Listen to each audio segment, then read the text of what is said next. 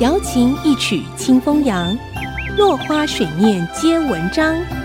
刘炯朗校长邀您共享读书之乐。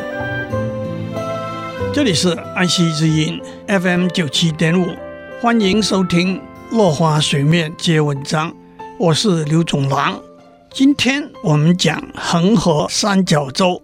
恒河和布拉马普特拉河在孟加拉汇流，注入孟加拉湾，形成了世界上最大的恒河三角洲。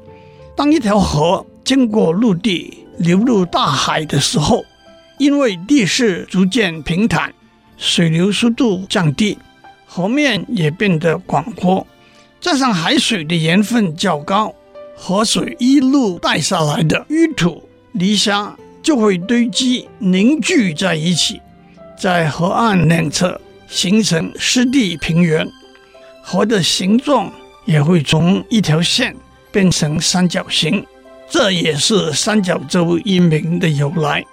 三角洲的地势平坦，土地肥沃，依河临海的生活资源丰富，交通也方便，再加上气候适宜。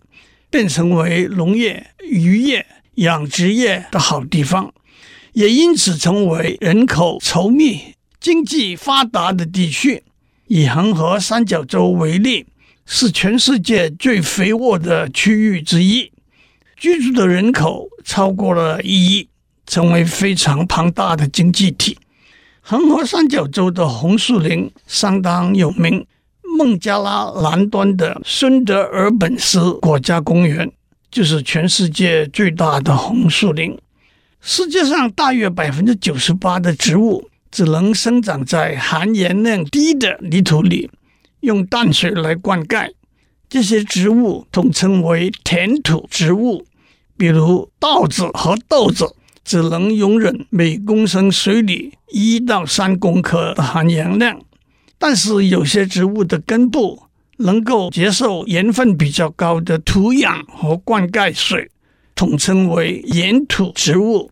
海水的含盐量大概是每公升四十公克。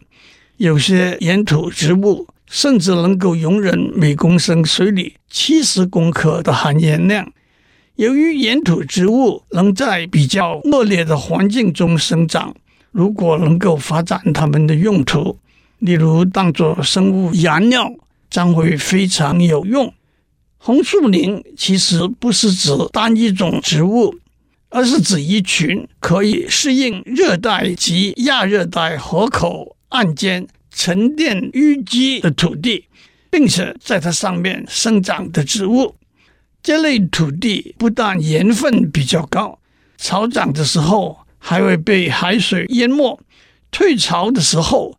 由于海水的蒸发会把更多的盐分留在植物的根部，必须等待下一次潮涨来的时候，把这些盐分冲淡。因此，红树林植物必须能够适应这种反复不稳定的变化，再加上热带和亚热带比较极端的温度和水汽的变化，属于盐土植物的红树林。也发展出了特殊的生态来适应生长环境。由于红树林所在的地理环境相当特别，所以红树林里头的沼泽地也有许多特殊的植物和动物，包括老虎、鳄鱼和鸟类。台湾有名的红树林包括淡水红树林生态保护区、关渡自然公园。以及台南的七股红树林保护区，特有的红树林植物则包括水笔仔、五里角、蓝李和海家冬等等。今天先讲到这里，下次我们谈中国的水。落花水面皆文章，联发科技真诚献上好礼，给每一颗跃动的智慧心灵。